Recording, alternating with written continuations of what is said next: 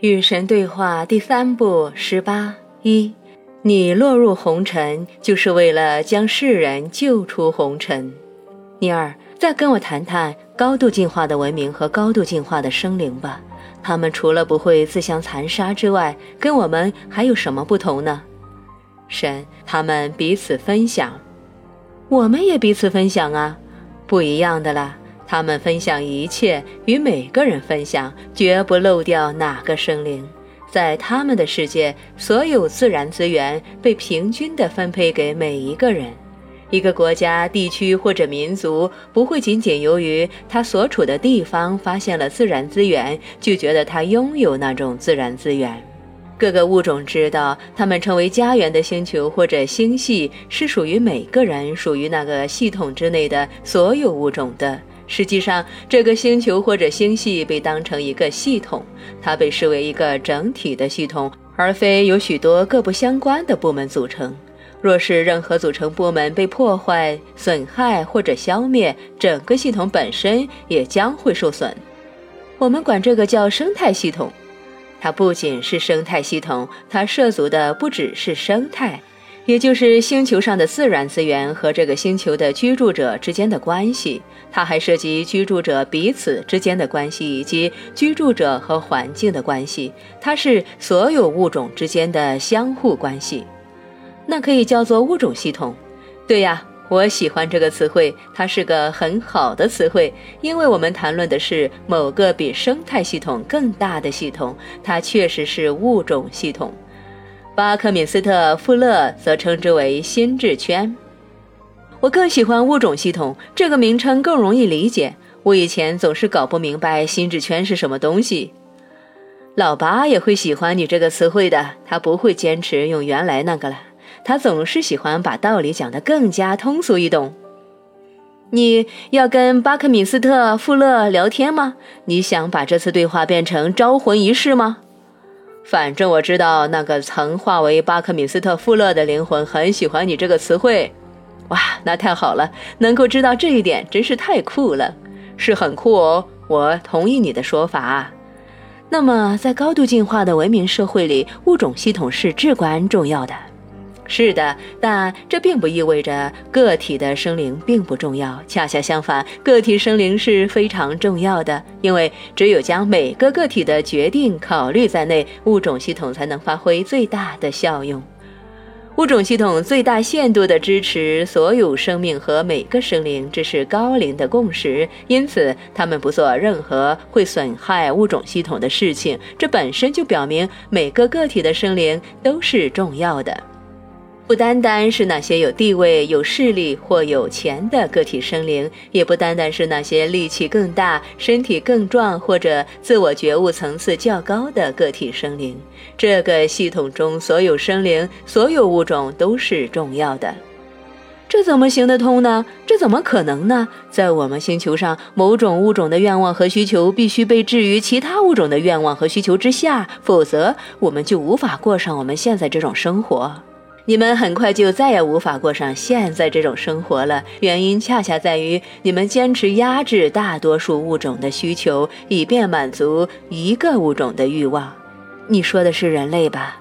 是的，不过并非人类所有成员，而仅仅是少数成员，甚至也不是大多数人。如果是这样，那还有点逻辑可言，而是极少数人，那些最富裕和最有权力的人，这是你们的说法。你又来了，又是针对富裕阶层和成功人士的说教。不是的，说教对你们的文明来说是没有用的，因为你们就像教室里的小学生。人类将会一如既往对待自己和别人的方式都将不会改变，直到你们终于明白这么做并不能给你们带来最大的好处为止。再多的说教也改变不了这一点。如果说教能改变事情，你们的宗教早就不是现在这副德性了。哇，不是吧？你今天想把所有人都得罪光，对吧？我可没有做那种事，我只是实话实说而已。这戳到你们的痛处了吗？那么要看一下原因是什么。其实原因我们两个都知道，真相往往是令人不舒服的。然而这本书的目的就是带来真相。受我点播的其他图书，还有各种电影、电视节目也是如此。我可不想鼓励人们去看电视。不管怎么说，电视如今是你们社会的篝火，让你们南辕北辙的并非媒体，而是你们通过媒体传播的信息。别贬低媒体，也许有一天你自己也会上电视去传播一种与众不同的信息。我可以回到我刚才的问题吗？我还是想知道，如果一视同仁地对待所有物种的需求，物种系统是怎么运作的呢？所有需求都得到同等的对待，但那些需求本身却不是平等的，这是一个比例和平衡的问题。高度进化的生灵深深地知道，在我们所谓物种系统中，所有生物的需求都必须得到满足，这样它们的物质形式才能够生存，而整个系统正是由它们的物质形式创造和维护的。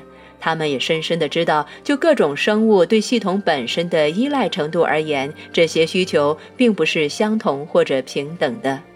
不妨以你们自己的物种系统为例来说明。好啊，让我们用两种你们称为树木和人类的生物来做例子。我听你的。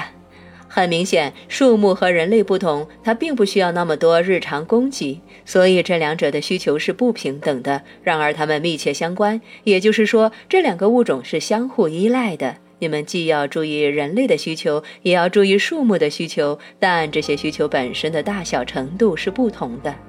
假如忽略了某种生物的需求，你们就会自讨苦吃。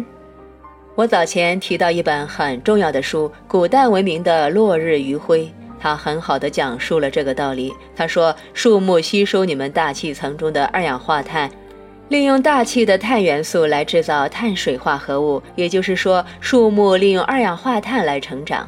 植物的几乎所有部分，包括根系、枝干和叶子，甚至包括树木生长的水果和干果，都是由碳水化合物组成的。与此同时，树木还会向大气层排放氧气，氧气是树木的废气，而人类则需要氧气才能生存。如果没有树木来把大量的二氧化碳转化成大气层里含量较少的氧气，你们人类就不能存活。你们反过来释放、呼出二氧化碳，而这又是树木生存所需的。你明白这种平衡关系吗？当然，这是一种很巧妙的关系。谢谢你。那么，请别再破坏它了。拜托，我们砍一棵树，补种两棵。是的，而且只要再过三百年，这些树就能长到你们砍掉的树那么大，就能制造同样多的氧气。你们将亚马逊雨林称为氧气制造厂，你们补种的树木要取代它平衡地球大气层的能力，可能要过个两三千年。不用担心，你们尽管每年砍掉上万英亩的雨林，但不用担心。为什么呢？我们为什么要这样做呢？你们毁林开垦是为了饲养牲畜，再把它们杀掉来吃。你们说饲养牲畜能给雨林国家的原住民带来更多的收入，所以你们说这么做是为了提高土地的生产力。然而，在高度进化的文明社会，侵蚀物种系统并不会被当作生产行为，而是视为破坏行为。所以，高龄想方设法去平衡物种系统的总体需求。他们之所以这么做，而不是去满足系统中一小部分物种的欲望，是因为他们明白，假如系统本身遭到破坏，没有哪个处于系统之内的物种能够生存下去。老兄，这个道理太浅显了，浅显的让人痛心。假如你们地球上所谓的统治物种在接下来几年还不醒悟，那么它的浅显会更加令人痛心。我知道了，我明白了。我想要改变这种状况，但我觉得无能为力。有时候我觉得非常无助。我要怎么做才能改变这种状况呢？你什么事都不必做，但有许多状况等着你去存在。请向我解释。长久以来，人类一直试图在行为的层面上解决问题，但成效不大。这是因为真正的改变总是在存在而非行在行为的层面上达成的。没错，你们是有许多新发现。是的，你们的技术确实有进步，所以从某些方面来说，你们让生活变得更加舒服了。但你们是否让生活变得更好了呢？这还有待商榷。在大的原则问题上，你们的进步非常缓慢。你们当今在地球上面临的原则问题，仍然和几百年前一样。一个很好的例子是，你们今天依然认为地球是为了供统治物种剥削而存在的。你们显然不会改变你们的行事方式，除非你们改变你们的存在方式。你们和地球环境的关系是什么？你们和这个环境里的一切的关系是什么？相对于这些关系，你们的身份是什么？在你们这些思想得到改变之前，你们的行动是不会改变的。这是一个意识的问题，你们必须提高你们的意识，然后才能改变你们的意识。怎么提高呢？别再对此保持沉默，大声说出来，进行呼吁，提出议案。你甚至可以提出某种集体意识啊。就比如说吧，何不种植大麻，用它来制造纸呢？你们知道，光是为了全世界的人每天有报纸看，就需要砍掉多少树吗？更何况你们还要用纸杯、纸盒、纸巾，该砍伐多少树才够？大麻的种植成本很低，收割也很方便，不仅能用于造纸，也能造出最结实的绳索、最经久耐用的布料，甚至还有一些地球上效果最好的药物。实际上，正因为大麻的种植成本如此低廉，收割如此方便，用途如此之广，才会有很强大的政治游说团体在反对它。如果世界各地政府允许人们种植这种植物，有太多的人会失去太多的利益。人类在处理各种事情时，贪婪往往会取代常识，这只是一个例子。所以，把这本书送给每个你认识的人，不仅要让他们看到这段话，还要让他们懂得书中许多其他道理。